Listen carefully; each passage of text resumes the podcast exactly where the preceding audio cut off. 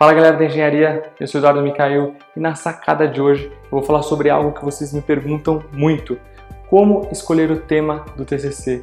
Mas antes de tudo, procure temas, assuntos com os quais você tem afinidade e com que você goste de estudar e pesquisar a respeito, que vai ter muito trabalho de pesquisa.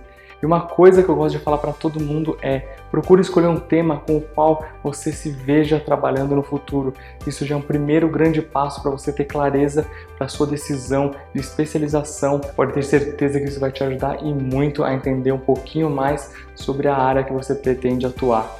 E não escolha algo muito genérico, porque senão você vai ficar dando voltas em torno desse assunto e seu projeto vai acabar ficando prolixo. E um exercício muito bacana, muito simples de se fazer, é fazer uma lista Coloque lá tudo que você gosta de fazer, com que você gostaria de trabalhar e também pesquise a respeito do mercado, como que está o mercado, quais são as perspectivas para esse determinado tema. E não deixe também de levar em consideração a disponibilidade de bibliografia na internet procure já fazer uma pesquisa prévia sobre determinados temas que você tem aí em mente em fazer para você ter certeza de que realmente é isso. Não adianta nada você escolher um tema muito específico que não tenha muita coisa, muitos suprimentos para você se embasar e desenvolver o seu DCC. E outra coisa bacana é pensar na questão do tempo.